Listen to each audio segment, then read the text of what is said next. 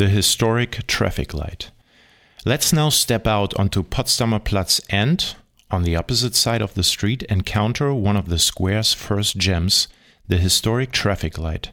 The pentagonal green traffic light tower is a replica of Germany's first traffic light, which was erected here in 1924 by the Berlin company Siemens to bring the chaotic bustle of the five converging streets into order. At the beginning of the 20th century, the busiest intersection in Europe at the time was still located directly in front of the Potsdamer Gate outside the city walls. Until the beginning of the Second World War, Potsdamer Platz was a center of social and cultural life for the people of Berlin. This changed abruptly with the end of World War II and the subsequent division of the city of Berlin. Potsdamer Platz was now located in the tri border area between the British, Soviet, and American sectors and became known as the Death Zone.